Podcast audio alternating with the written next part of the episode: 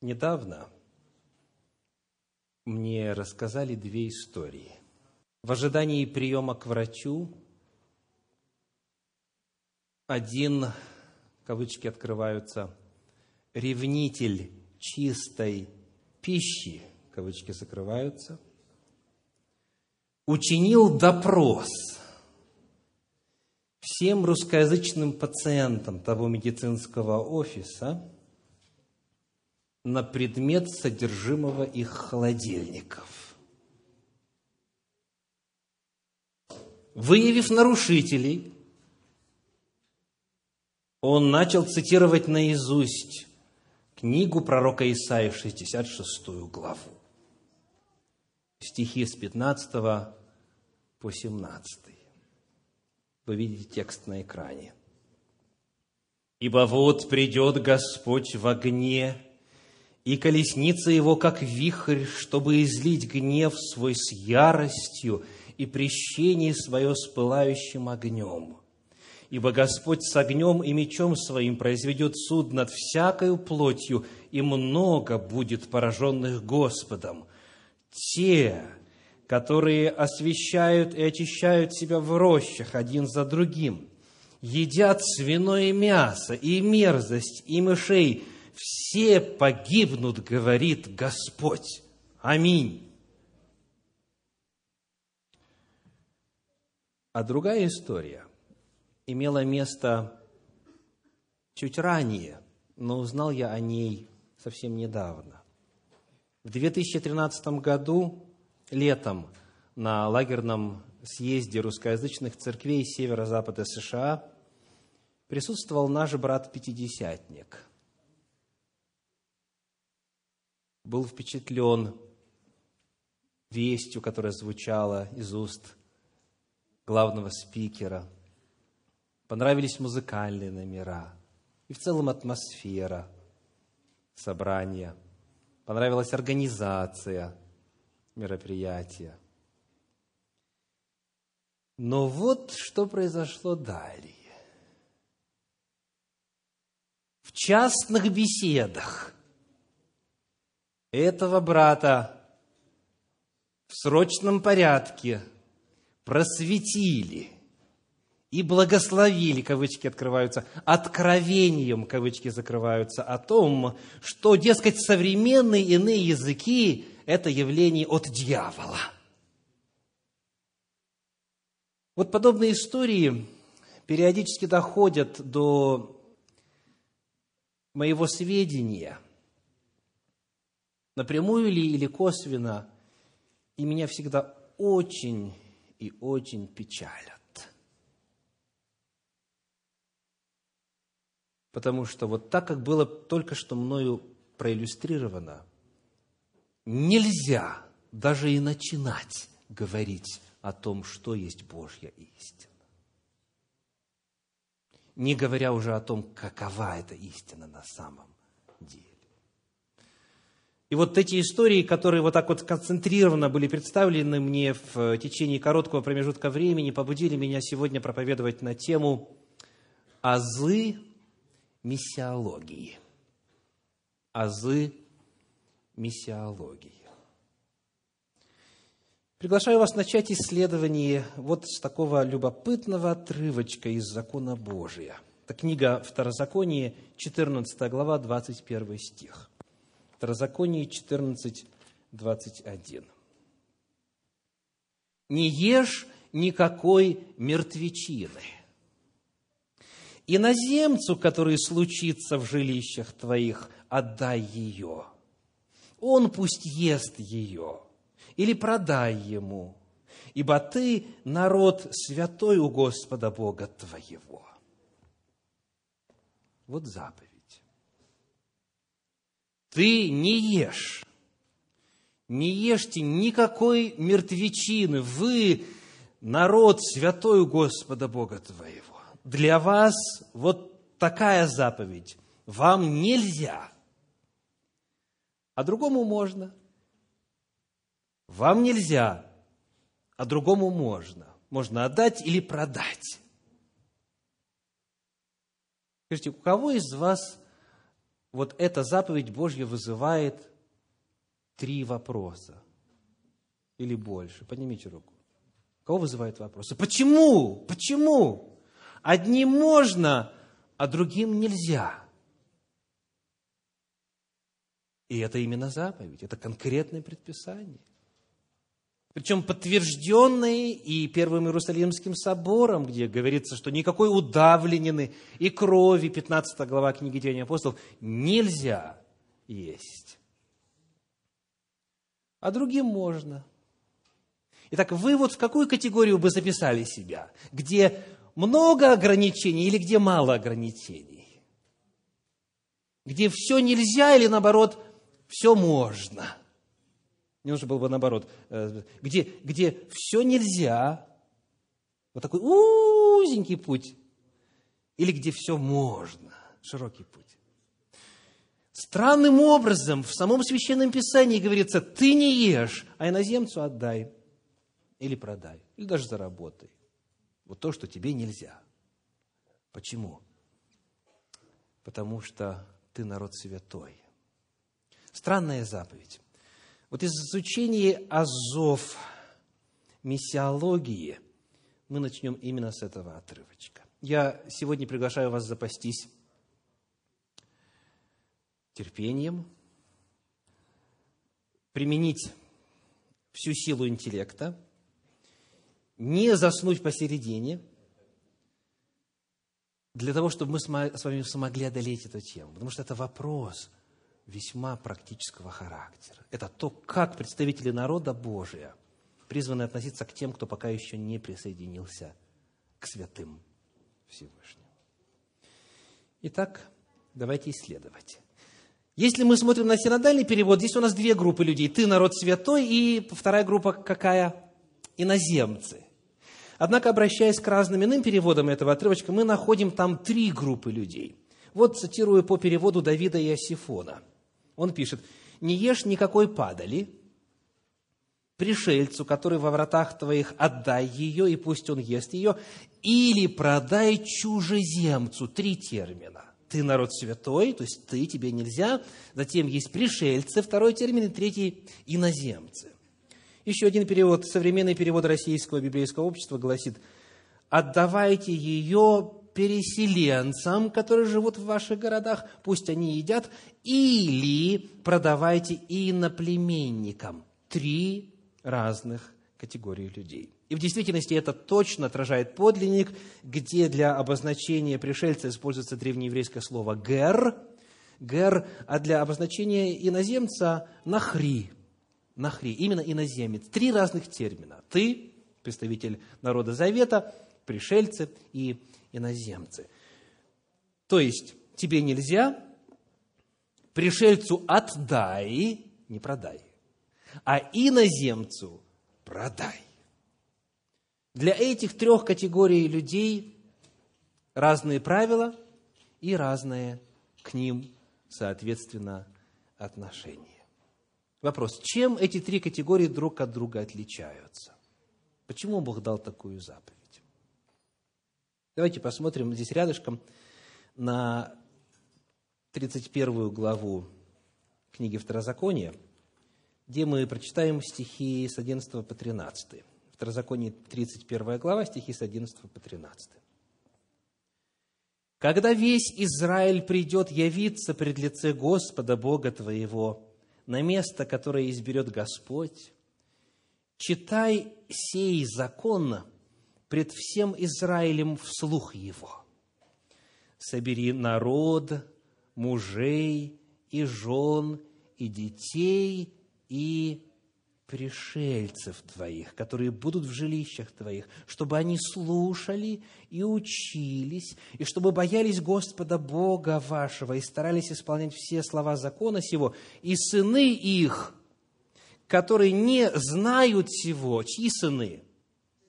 Пришельцев, да, потому что дети израильтян уже упомянуты, сыновья и дочери, да, дети твои. И сыны их, сыны пришельцев, которые не знают всего, услышат и научатся бояться Господа Бога вашего во все дни и так далее. Итак, скажите, какова главная отличительная черта какова главная разница между народом Завета и иными, исходя из этого отрывка. Какая разница главная? Они не знают. Так и сказано. И сыны, 13 стих, которые не знают всего, услышат и научатся. Базовое различие заключается в том, что у народа Божия есть священное писание, есть откровение, есть полученные законы Господни, причем в письменном, конкретном, понятном, четком виде, объективного характера. А у остальных народов этого нет. И они не знают, у них нет информации. Еще один отрывочек – Книга Псалтирь, 147 глава, стихи 8 и 9. Книга Псалтирь, глава 147, стихи 8 и 9. «Он возвестил Слово Свое Иакову, уставы Свои и суды Свои Израилю. Не сделал Он того никакому другому народу, и судов Его они не знают» объективной реальностью является тот факт, что только лишь народ Завета, народ Израиля, я напомню коротко, что это не этническое понятие, это понятие веры. Ибо как это звучал голос Всевышнего с горы Синай, то тогда там стояло у горы Синай, книга Исход 12.38, множество разноплеменных людей – это не вопрос национальности. Это вопрос того, что есть народ, который избрал Бога, Его волю, и у него Божьи откровения, Божьи законы есть. Есть другие, которые живут в других местах, и единственная для них надежда познать закон Божий – это прийти, ухватиться за полу еврея и сказать «научи меня, потому что я слышал, что с вами Господь». Единственный шанс у язычников иметь объективное, неискаженное, точное откровение о Слове Божьем – и о воле Божьей заключалась в том, чтобы физически прийти на территорию Израиля, прийти на гору Господню и учиться там уставам Господним. Потому что Бог ни на какой другой горе не давал своего откровения, никогда никакому другому народу не давал письменных своих велений. Еще одно место. Послание к римлянам, 3 глава, стихи 1 и 2. Римлянам 3 глава, стихи 1 и 2. Итак, какое преимущество быть иудеем или какая польза от обрезания? Если вы верите Слову Божию, прочитаем вслух дальше. Великое преимущество во всех отношениях. Есть у нас пару верующих человек. Ну-ка, давайте еще раз. Кто из вас верит Слову Божию? Прочитайте вместе со мной вслух второй стих. Готовы? Ну, я лучше еще раз первый, чтобы так контекст у нас хорошо э, остался в сознании. Да? Я читаю первый, а вы читаете второй вместе со мной. Итак, какое преимущество быть иудеем или какая польза от обрезания? Это вопрос. Теперь все вместе отвечаем. Великое преимущество во всех отношениях, аллилуйя, а наипаче в том, что им верено Слово Божие – великое преимущество, в первую очередь в том, что им верено Слово Божье. Не сделал он это никакому другому народу. Итак, народ Завета, народ Израиля, он владеет этим сокровищем, он владеет этим богатством. Все остальные могут питаться только лишь тем, что падает со стола богачей. Они могут знать о Боге только лишь если кто-то из народа Божьего скажет им о Боге. Никогда, никакой самый известный и самый, как говорится, семи пядей во лбу философ любой цивилизации, даже самой греческой, не в состоянии был бы путем размышлений и исследований прийти к тому, что Бог открыл народу своему. Аминь. Никогда, никакая человеческая мысль не в состоянии была бы вот придумать то, что Бог открыл в Священном Писании. Они пытались, они пытались. И потом сами же, благодаря процессу демифологизации, отказались от своих мифов, потому что поняли, что это абсурд. Ни в одной религиозной системе, ни в одной религии мира нет такого полного, целостного, последовательного, логичного откровения о Боге и Его воле. Это можно было только получить. И слава Господу, Он это дал, Он это открыл. Итак, чем отличаются эти категории людей? Одним нельзя есть мертвечину, нельзя есть падали, а другим можно. Они отличаются информацией. А если точнее, то объемом информации. Одни знают, а другие не знают. Вот в чем разница между ними. Ну и что, кто-то скажет? Ну и что?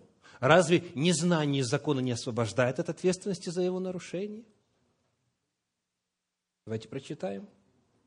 Давайте прочитаем. Но прежде, хотя верно то, что все народы произошли от Адама и Евы, и языческие народы, ставшие языческими народами. Хотя верно то, что в конечном итоге все уходят корнями своими генеалогическими в семью Ноя и его сыновей и их невесток. И невесток Ноя, да? Хотя верно то, что однажды все люди знали Бога лично и вот спаслись вот в числе восьми душ там во времена потопа. И хотя верно то, что потомки Ноя, они осознанно отступали от Бога, потому что они прекрасно все знали, они прекрасно знали, что произошло и кто есть истинный Бог. Несмотря на то, что первые поколения после потопа осознанно и своевольно отступали и грешили, но уже второе, третье, четвертое, пятое, а тем более двадцать пятое и так далее, они уже рождались в среде языческой, где не было познания об истинном Боге. И только у одного народа это познание было – у израильского народа. Разница между народом Завета и пришельцами и иноземцами в степени познания Божьей воли. А что это означает, в свою очередь, касательно ответственности человека перед Богом? Давайте прочитаем. В книге Левит, в 4 главе, стихи 1, 2 и 28. Книга Левит, 4 глава, стихи Первый, второй и двадцать восьмой. «И сказал Господь Моисею, говоря, «Скажи сынам Израилевым, если какая душа согрешит по ошибке против какого-либо, каких-либо заповедей Господних и сделает что-нибудь, чего не должно делать». 28 стих то, когда узнан будет им грех, которым он совершил, пусть приведет он в жертву козу без порока за грех свой, которым он согрешил. Дальше читаю 29. «И возложит руку свою на голову жертвы за грех, и заколют козу в жертву за грех на месте, где заколают жертву всесожжения». И так далее. Вопрос. Когда человек обязан был за, свою, за свой грех, за свое нарушение закона принести жертву. Еще раз сказано, когда узнан будет им грех, которым он согрешил. Согласно Божьей системе юриспруденции и распределения ответственности за проступки и нарушения, ответственность накладывается на человека лишь с того момента, когда он узнает, когда он начинает понимать, что это, оказывается, был грех. Когда узнан будет грех, которым он согрешил. Когда узнан будет им, когда он сам это поймет, вот тогда ответственность накладывается. Еще одно место рядышком, пятая глава книги Левит, четвертый стих. Или если кто безрассудно устами своими поклянется сделать что-нибудь худое или доброе, какое бы то ни было дело, в котором люди безрассудно клянутся, и он не знал того, но после узнает, то он виновен в том. Когда приходит вина? Когда он узнает об этом. Давайте посмотрим теперь на апостольские писания. Как там параметры вины человека описаны. Евангелие от Иоанна, 15 глава, 22 стих, слова Иисуса Христа. Евангелие от Иоанна, 15, 22. 15, 22. «Если бы я не пришел и не говорил им, то не имели бы греха, а теперь не имеют извинения во грехе своем». Когда нет извинения? Когда люди знают, когда узнали. Но обратите внимание, не имели бы на себе греха. Кто не имел бы на себе греха? Тот, который нарушает, который грешник, который в объективном измерении, в действительности беззаконник. Но если он не знает, если его не предостерегли, то Бог ему этот грех не вменяет. Еще, еще один отрывочек. Для меня очень важно, чтобы это вот так вот навсегда у всех присутствующих крепко в сознании затвердилось. Книга Деяний апостолов, 17 глава, стихи с 24 по 31. Деяния апостолов, 17 глава, стихи с 24 по 31. Бог, сотворивший мир и все, что в нем – он, будучи Господом неба и земли, не в рукотворенных храмах живет и не требует служения рук человеческих, как бы имеющий в чем-либо нужду, сам дая всему жизнь и дыхание и все. От одной крови Он произвел весь род человеческий для обитания по всему лицу земли, назначив предопределенные времена и пределы их обитанию, дабы они искали Бога не ощутят ли его и не найдут ли, хотя он и недалеко от каждого из нас, ибо мы им живем и движемся и существуем, как и некоторые из ваших стихотворцев говорили, мы его и род. Итак, мы, будучи родом Божьим, не должны думать, что божество подобно золоту или серебру или камню, получившему образ от искусства и вымысла человеческого. И вот теперь ключевой стих этого отрывка, ключевой для цели нашей проповеди. Итак, оставляя времена неведения. Бог ныне повелевает людям всем повсюду покаяться, ибо Он назначил день, в который будет праведно судить Вселенную посредством предопределенного им мужа, подав удостоверение всем, воскресив его из мертвых. Давайте вернемся к 30 стиху, посмотрим вновь на экран. Скажите, в силу чего возможно покаяние? Согласно тексту. В силу преодоления неведения.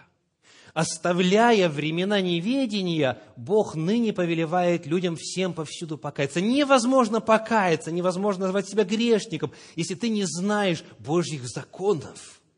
Если ты не был оповещен, если ты не уразумел, если ты сам лично для себя не понял – что эта воля Божья и тебя касается. Невозможно покаяться.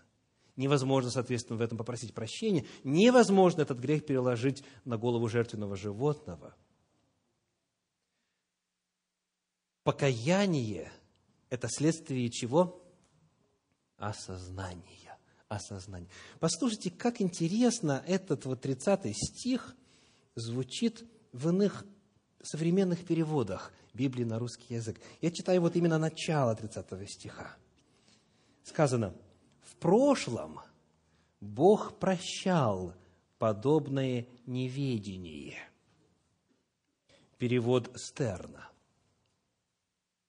В прошлом Бог прощал подобное неведение. Перевод Российского библейского общества говорит – Бог все это прощал в те времена, когда о нем не знали. Так вот, перед нами беззаконник, убийца ли, прелюбодей ли, идолопоклонник ли, мерзость ест, все что угодно делает, любую заповедь Божью нарушает. Если он не знает о том, что это против воли Божьей, что делает Господь? Не вменяет этот грех. И здесь, дорогие, вся эпоха всех языческих народов представлена. И только когда времена неведения уходят, когда теперь человек знакомится, когда ему становится известна воля Божья, вот только тогда он может покаяться. И вот только тогда, если уже после этого грешит, тогда это грех, тогда это вина. Обратите внимание, что вот во всей этой последовательности от сотворения Бог, сказано, сотворил мир и все, что в нем. Он всех распределял, Он всех расселял, Он назначил пределы и места обитания всем. Он всегда был рядом, Он всегда побуждал людей, чтобы они его искали. Но поскольку у них не было объективного источника истины, у всех язычников, а Павел в Афинах здесь говорит, в Греции говорит так, то Бог это им не вменял. Он относился так, как будто они не нарушают законы. Представляете? Представляете? Любой грех. Конечно, любой грех. Дело в том, что есть убийства, которые по природе своей требуются религии человека. Вот, скажем, крестовые походы, это что такое? Что такое крестовые походы? Это массовые убиения, это резня, это геноцида во имя Иисуса Христа. И вот те люди, которым так священники сказали во времена Средневековья, которым сказали «знающие», в кавычках люди, в чем эти люди виновны? В чем они виновны? Им сказали, что надо убивать неверных, мы идем убивать неверных. А в чем виновны те, кто сегодня взрывает себя, если их так научили, если они считают, что они делают святое, богоугодное дело. Помните слова Иисуса Христа? Не, даже будет время, когда Он сказал, даже будет время, когда убивающие вас будут думать, что тем служат Богу. Любой грех, дорогие, любой грех, каким бы он ни был отвратительным в Божьих очах, и каким бы катастрофическим ни был он, что касается последствий. Читаем еще раз. Бог все это прощал в те времена, когда о нем не знали. Послание Иакова, 4 глава, 17 стих. Иакова 4, 17. Иакова 4, 17. Итак, кто разумеет делать добро и не делает, тому грех. Давайте перефразируем. Итак, кто не разумеет делать добро и не делает, тому грех не вменяется. Да. У кого есть понимание, у кого есть осознание, тот виновен. Вот как Бог относится к грешникам. Но еще один. Их много, этих мест. Но нам надо сегодня вот достаточно серьезное основание заложить, чтобы это уразуметь раз и навсегда. Для всех присутствующих и даже для всех отсутствующих. Смотрите, первое послание Иоанна, здесь же рядышком, 3 глава, стихи 20 и 21.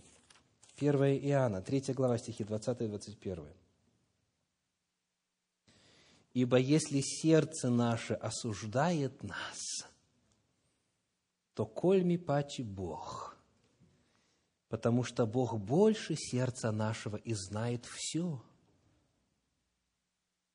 Возлюбленные, если сердце наше не осуждает нас, то мы имеем дерзновение к Богу.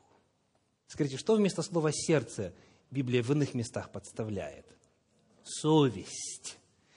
Вторая глава послания апостола Павла к римлянам. Когда язычники, не зная закона, руководствуются своей совестью, потому что мысли их то обвиняют, то оправдывают друг друга – то вот тогда во время суда именно этим они будут мерилом судимы. Итак, итак, Бог оценивает каждого человека не только по объективному мерилу, своему святому неизменному закону, но по соотношению уровня познания человеком Божьей истины и образа жизни человека. То есть мерилом будет, что человек знал и жил ли в соответствии с тем, что знает. То есть не было ли упорного, осознанного и злостного противления вот тому объему информации, который человек знал, сколько бы он ни знал. Итак, я думаю, что на данном этапе исследования все присутствующие должны с легкостью ответить на вопрос. Почему тебе нельзя есть мертвечину, удавленину, падаль, а пришельцу можно отдать, а иноземцу можно даже продать. И для пришельца это не будет грехом, и для иноземца это не будет грехом, и для тебя это не будет грехом, хотя ты даешь ему то, что запрещено Торой.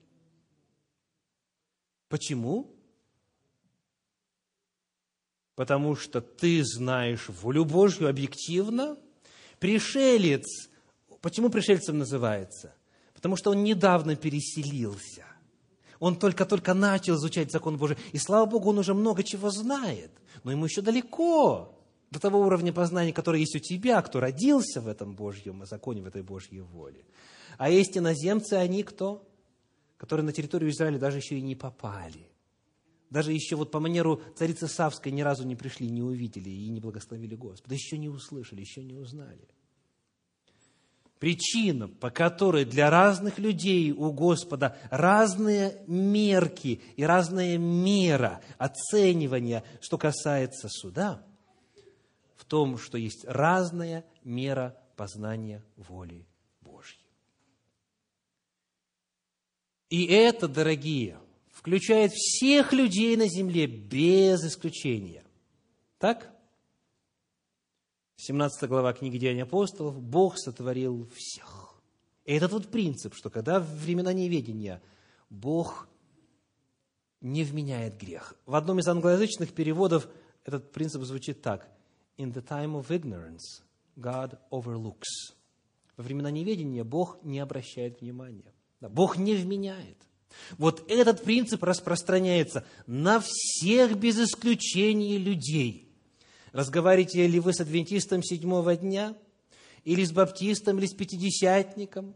Или с лютеранином, или с православным, или с католиком? Или с представителями других деноминаций? Или с представителями других религий? Или, или тех, кто вообще Бога не знает и Бога как, как реальную личность не признает с атеистами, разговариваете с каким бы человеком ни был у вас разговор. Бог на него смотрит не сквозь призму того, что вы знаете, а сквозь призму того, что этот человек знает. И потому этот человек может быть в очах Господних праведнее, благочестивее, чем вы, которые знаете, как говорится, вот столько, а исполняете вот столько. Я, естественно, говорю общими категориями. Но бывает так, что вот человек, который вообще почти ничего не знает, он благочестивее, ближе к Богу, чище, искреннее, чем тот, который его осуждает, отверзая там свои уста и цитируя Талмуды и иные писания. Вот как смотрит на людей Бог. И раз так смотрит на людей Бог, то точно так же здесь, в Центре Духовного Просвещения, и в любом другом месте, где проповедуется Божья истина, должны смотреть на людей мы. Человек, который пока еще не разобрался в истине касательно природы э, человека после смерти, может быть ближе к Богу, чем вы, которые антропологию знаете наизусть. Человек, который запутался между претеризмом и футуризмом, в силу того, что его так научили в его конгрегации, он может быть гораздо чище, нравственнее, чем вы, кто знает пророчество от А Я. Никогда не допускайте себе мысли о своем превосходстве только лишь в силу того, что вы больше знаете. Никогда. Бог смотрит на людей совершенно по-другому. И вот теперь приходит соответствующий логичный вопрос. Если мерой является соотношение уровня знания воли Божьей и вот того уровня света, как некоторые говорят, и уровня соответствия этому свету в жизни человека. Если мерилом не будет вот объективный во всех 613 заповедях закон Божий для всех – а у каждого будет своя мера в зависимости от того, что человек знает. Да? То тогда вопрос, зачем просвещать людей? Зачем благовествовать? То есть этот вопрос сразу же мне задают. Если это так, то зачем мы отсылаем миссионеров? Зачем мы тратим деньги? Зачем мы сами вот призываемся и стремимся это все распространять и получать затрещину иногда или оплеуху вот такую, так сказать, фигуральную? Зачем? Зачем себе наживать врагов?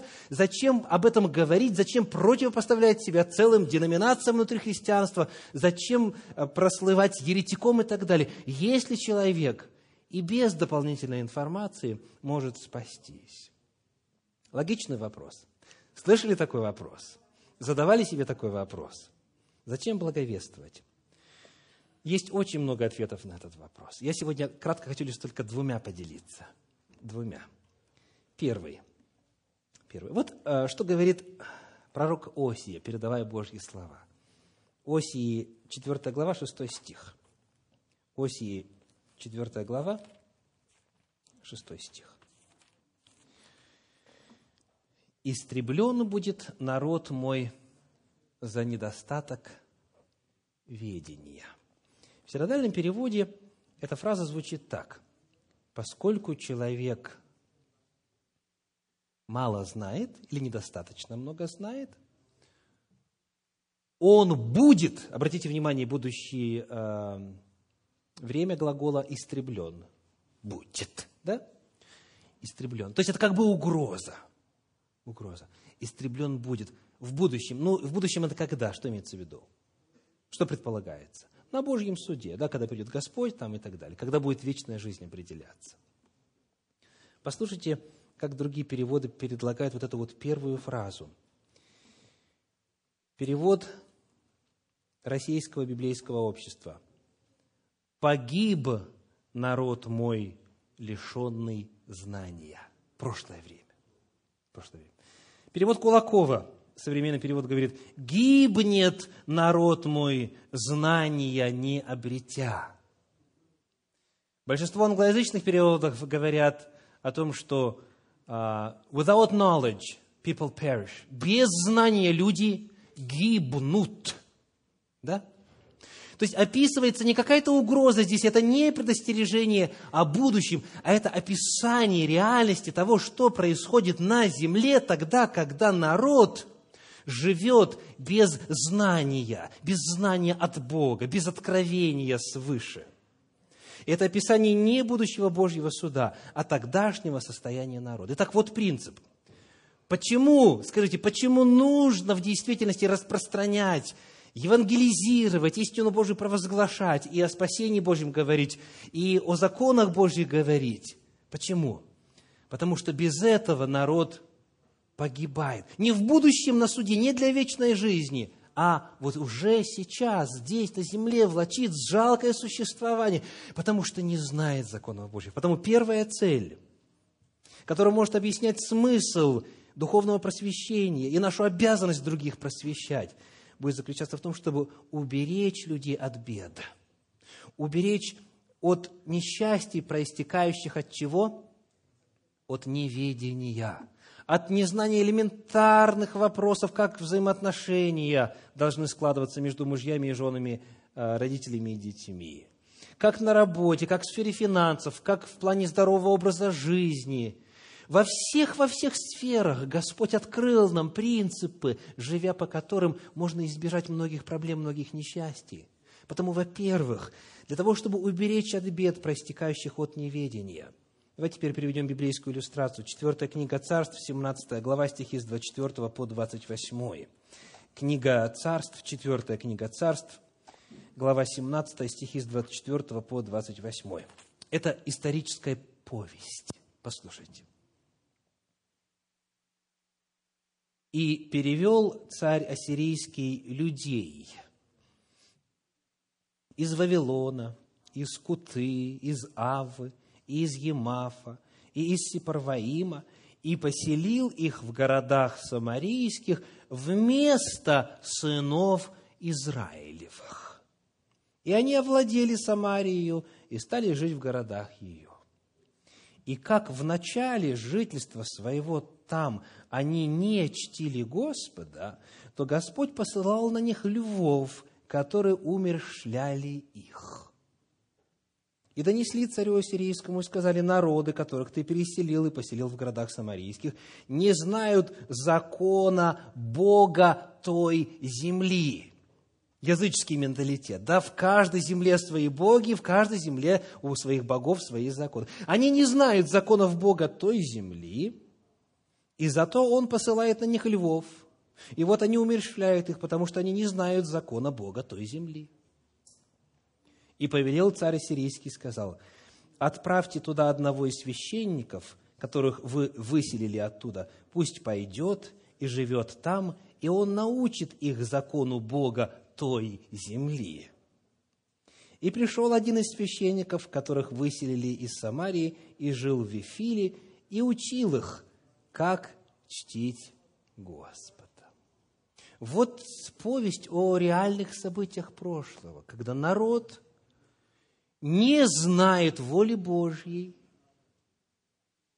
и живет на территории, где раньше волю Божью знали, что происходит, они не теряют вечной жизни. Но качество их нынешней жизни, мягко говоря, оставляет желать лучшего. Вы видите, что соблюдение закона Божия с чем связано? С тем, как животные реагируют на людей, живущих на этой территории. Бог в Торе сказал, что если вы будете соблюдать заповеди мои, то я запрещу, что делать? Диким зверям запрещу вас истреблять. Я благословлю ваши житницы, я благословлю ваши стада, я благословлю ваши поля. Жизнь по законам Божьим, она настолько интегрирована в само устройство мироздания, что, живя по этим законам, бытие человека становится лучше. Если вы будете читать дальше, а давайте прочитаем, то мы узнаем, что даже если ты и другим богам продолжаешь поклоняться – но все-таки соблюдаешь закон Божий, то львы тебя есть не будут. Вот послушайте. 29 стих. «Притом сделал каждый народ и своих богов, и поставил в капищах высот, какие устроили самаряне, каждый народ в своих городах, где живут они». И дальше перечисляются их имена, этих богов, теперь 32 стих – между тем чтили и Господа, и сделали у себя священников высоты среды своей, и они служили у них в капищах высот. Господа они чтили, и богам своим они служили по обычаю народов, из которых выселили их. То есть у язычников с этим конфликта нету. Богов много. В нашей земле такие боги, наша вера такая, мы продолжаем быть верными традициям своих отцов, но раз мы переселились на новую территорию, здесь новые законы, здесь другой Бог, надо жить по этим законам. И смотрите, что произошло. Когда священник пришел и стал учить их законам Божьим, то земля стала адекватно реагировать на живущих здесь. Даже если они параллельно продолжали поклоняться бесам. Представляете? Даже. Почему? Как Бог такое мог позволить? Вроде такую несправедливость, такую несуразицу. Почему?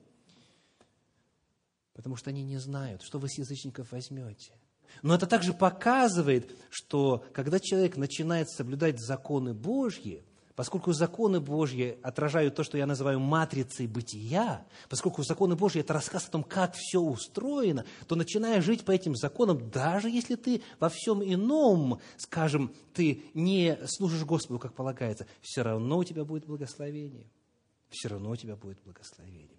Потому первая причина, первая причина, почему есть смысл рассказывать, почему нужно просвещать, почему нужно благовествовать – чтобы уберечь людей от бед, проистекающих от неведения.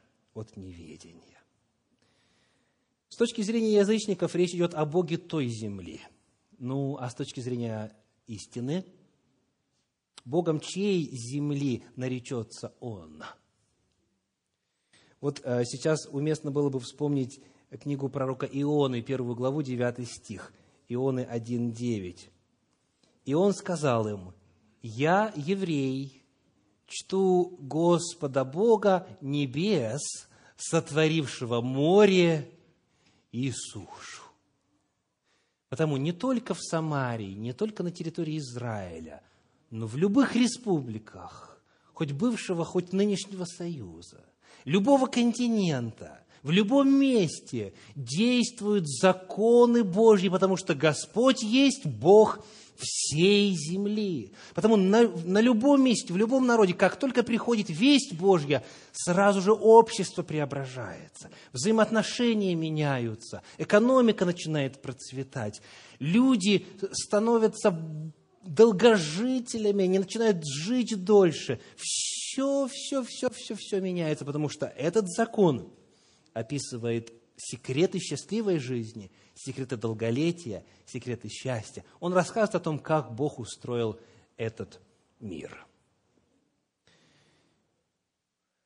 На молодежной конференции, которая имела место в Портленде в конце прошлого месяца, один из ведущих, пастор из церкви города Сакрамента, Роман Цыганюк, привел молодежи такую иллюстрацию. Представьте, говорит он, что вас завели в комнату с наглухо закрытыми окнами и дверями. Кромешная тьма. И вас предупредили, что в этой комнате много опасных предметов, и колющих, и режущих, и электричество, и ямы, и так далее, и так далее. То есть страшно, наполнено вот всякими орудиями, которые, как говорится, прикоснешься и принесут тебе конец. И вот он говорит, каков шанс того, что вы сможете в этой кромешной тьме, будучи весьма-весьма осторожны, весьма проворны и умны, не наткнуться ни на одно препятствие и пройти через эту комнату и нащупать выход с другой стороны и оказаться в безопасности – Каковы шансы? Ответ приближается к нулю. Невозможно. Теперь он говорит, а представьте, что вам дали спичку. Сколько горит спичка? Порядка 40-45 секунд. Да? И вот вам разрешили осмотреть комнату за время горения этой спички. Он говорит, а теперь каковы ваши шансы? Чуть-чуть больше. Но все равно, сколько ты этой спичкой сможешь увидеть, да? ну, скажем, в нескольких метрах от себя. А потом он говорит, вам принесли фонарь, светильник. Теперь каковы ваши шансы? Книга Псалтирь, 118 глава, 105 стих. Псалом 118, 105. «Слово Твое – светильник ноге моей и свет стезе моей. Во мраке язычества, без сверхъестественного откровения, человек живет во тьме. Как говорят на Руси, живет как слепые котята. Ничего не видит, ничего не понимает, не знает, как говорить, как действовать, куда идти. И он постоянно натыкается на враждебный мир кругом. Он постоянно натыкается на реальность, которую не видит. Он ранится. У него взаимоотношения страдают он живет в очень плачевном состоянии. И потому вопрос вам, дорогие. Разве вам не жалко этих людей?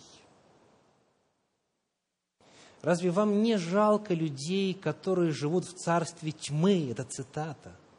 Это именно царство тьмы, там нет света.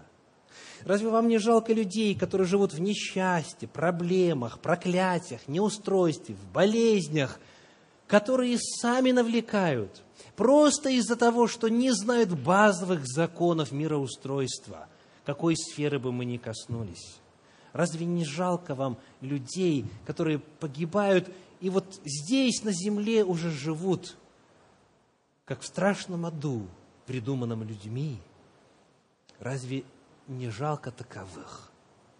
Вот это первая мотивация. Это первая причина.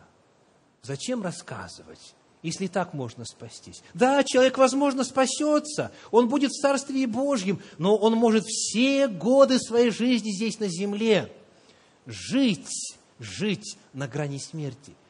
И будет разлад везде во всех делах. И ни здоровья, ни счастья, ни взаимоотношений, ни денег, ничего не будет. Или у него может быть миллиарды, но зависим от наркотиков, от алкоголя, от чего угодно. Жизнь без Бога – это несчастная жизнь. Невозможно быть счастливым без Бога. Можно иметь иллюзию счастья несколько лет, а потом реальность пробудится со всей страшной силой. Это первый ответ на вопрос, для чего же благовествовать? Второй ответ. Он напрямую связан с первым, и он представляет собой обратную сторону того, о чем мы только что сказали. Посмотрите на книгу Второзаконие, пятую главу, 29 стих.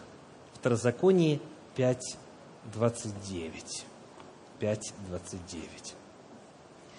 «О, если бы сердце их было у них таково, чтобы бояться меня и соблюдать все заповеди мои во все дни, дабы хорошо было им и сынам их вовек».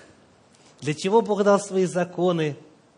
Первый ответ – чтобы уберечь людей от несчастья. Второй ответ – чтобы дать людям блаженство, дабы хорошо было тебе и сынам твоим вовек. В книге Иова, в 22 главе, стихи 21 и 22 об этом говорят так. Книга Иова, 22 глава, стихи 21 и 22. «Сблизься же с ним, и будешь спокоен. Через это придет к тебе добро. Прими из уст его закон, и положи слова Его в сердце твое. Через что придет к тебе добро? Через что придет к тебе спокойствие, даже и когда ты проходишь через долину смертной тени, ибо это общий удел всех. Даже вот в те минуты, когда есть эпизоды у праведника, где ему трудно, близость к Господу и принятие в сердце Его законов. Вот ответ – Сблизься же с Ним, и будешь спокоен. Евангелие Иоанна, 10 глава, стихи 9 и 10. Слова Иисуса. Иоанна, 10 глава, стихи 9 и 10. «Я есть дверь. Кто войдет мною, тот спасется. И войдет и выйдет, и пажить найдет. Вор приходит только для того, чтобы украсть, убить и погубить, я пришел для того, чтобы имели жизнь и имели с избытком. Здесь есть две цели пришествия Иисуса Христа. Имели жизнь и имели с избытком. Скажите, в сравнении 9-10 стиха, что означает жизнь с избытком, говоря образным языком? Посмотрите на слайд. Что такое жизнь с избытком? То есть первая задача – это спастись, чтобы имели жизнь я, я пришел, чтобы жизнь свою отдать ради овец, говорит Христос здесь. Да? Я отдаю свою жизнь, чтобы дать вам жизнь вечную. Это одно. Это одно. Ну, нашли вы фразу, что, что чему соответствует здесь? Да. Иметь жизнь с избытком, это соответствует фразе «пажить найдет».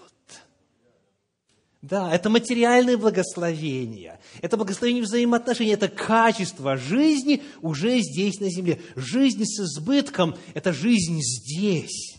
Помимо жизни вечной, как в Евангелии от Марка сказано, что те, кто оставил все и последовал за мною, они найдут во сто крат больше домов, земель, родных, а в жизни грядущей и жизни вечной.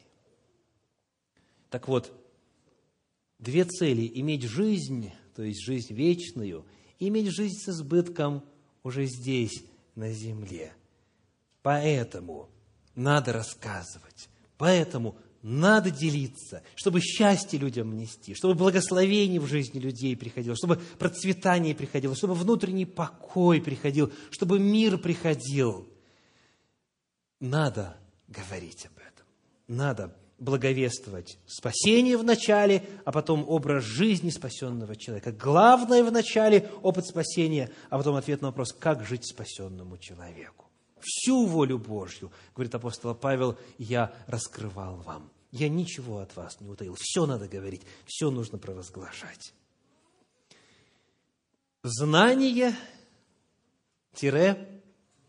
сила. Аминь.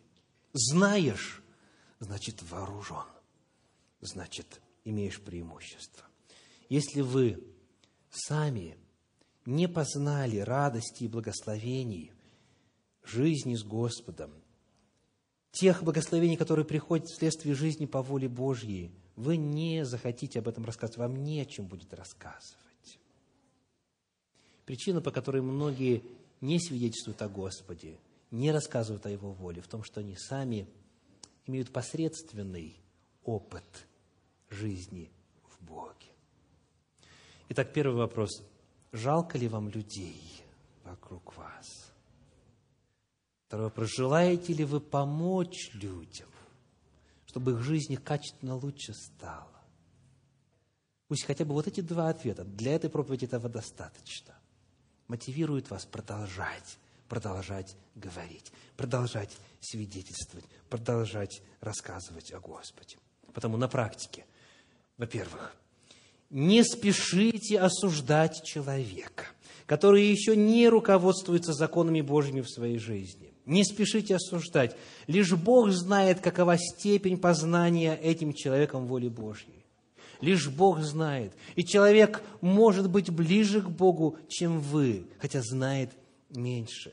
Потому не спешите осуждать.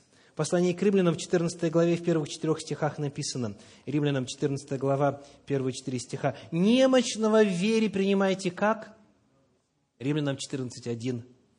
«Немощного в вере принимайте без споров о мнениях». И послание к римлянам, 14 глава, 1 стих. «Немощного в вере принимайте без споров о мнениях».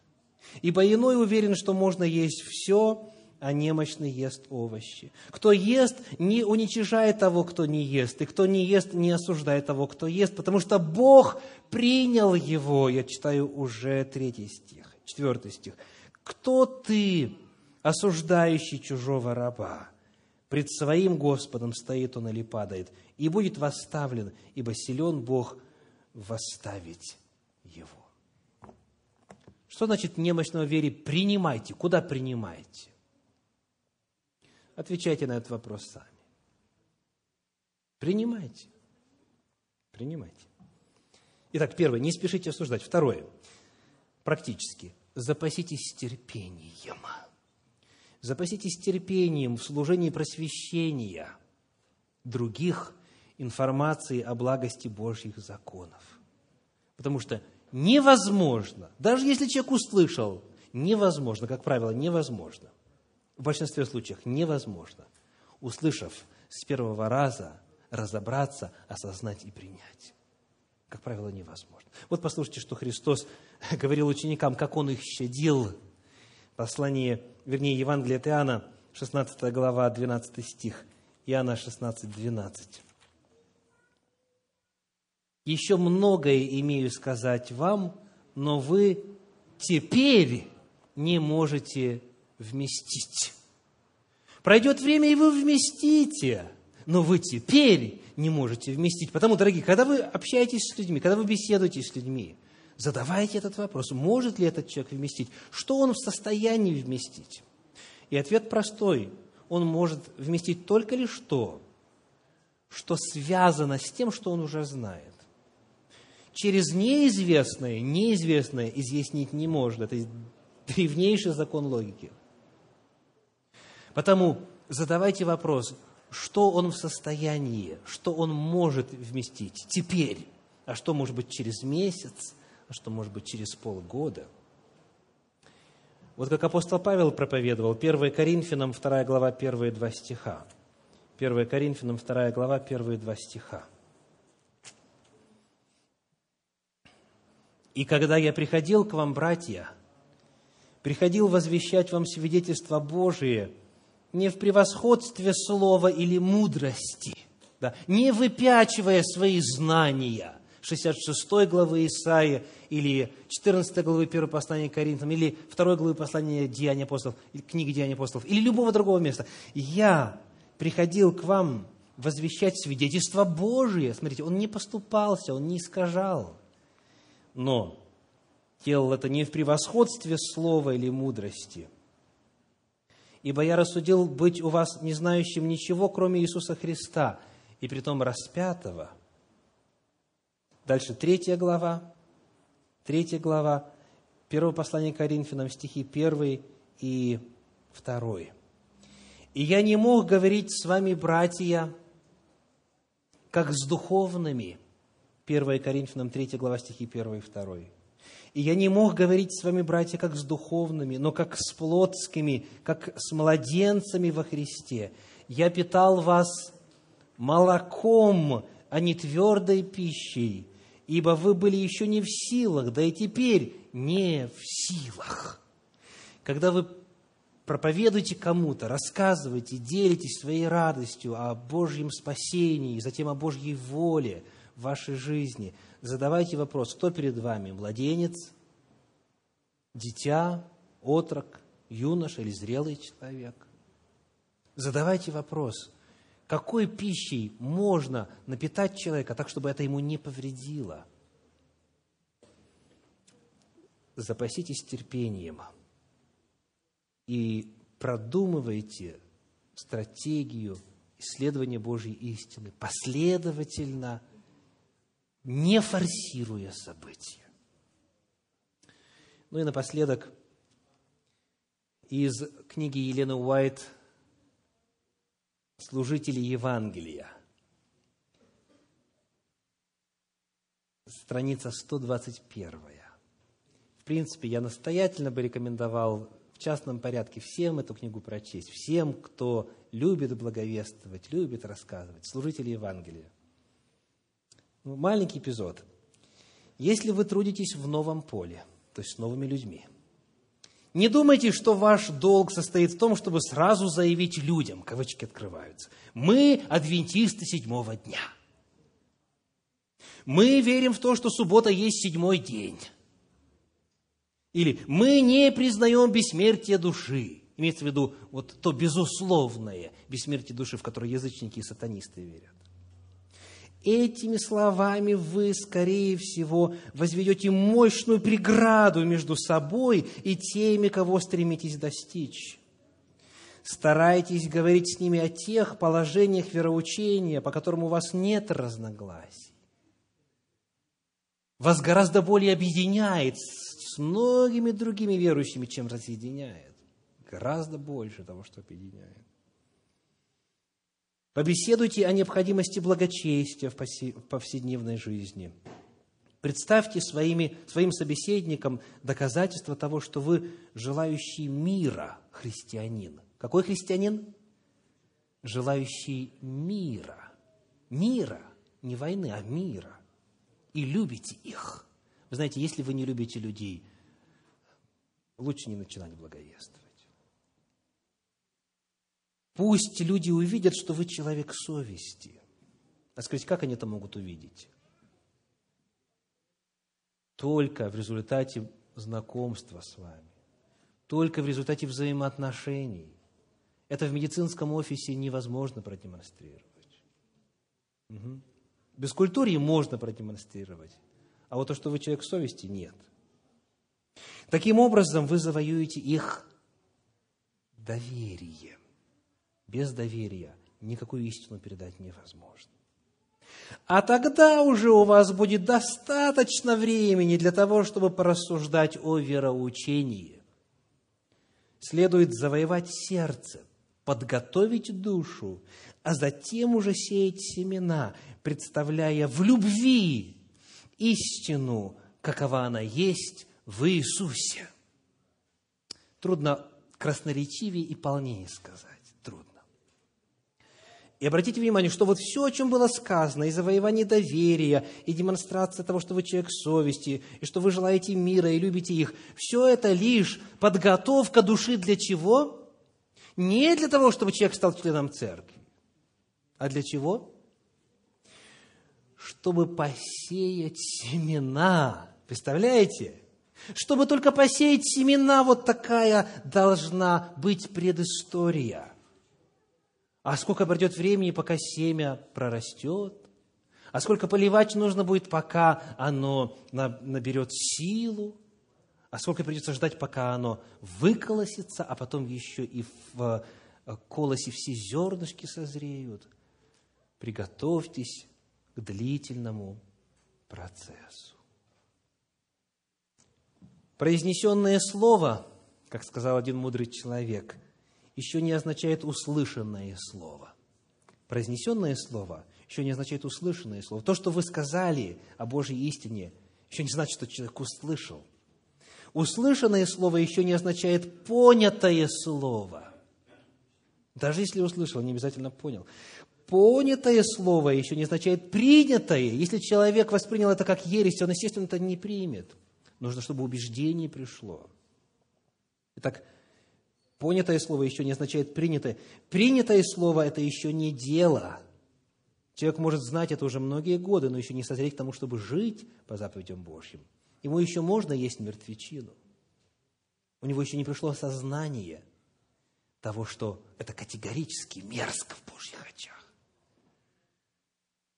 Совершенное действие, если человек вот один раз поступил правильно, еще не измененное поведение.